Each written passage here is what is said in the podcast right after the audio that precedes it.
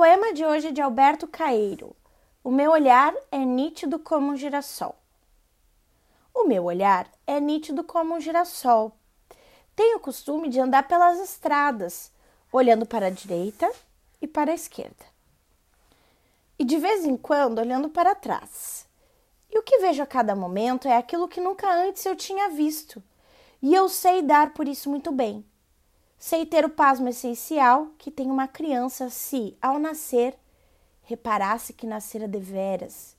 Sinto-me nascido a cada momento para a eterna novidade do mundo. Creio no mundo como no mal me quer, porque o vejo. Mas não penso nele, porque pensar é não compreender. O mundo não se fez para pensarmos nele. Pensar é estar doente dos olhos.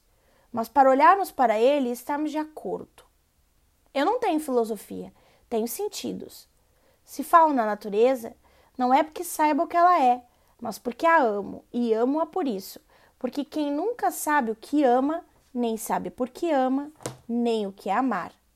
Amar é a eterna inocência, e a única inocência é não pensar.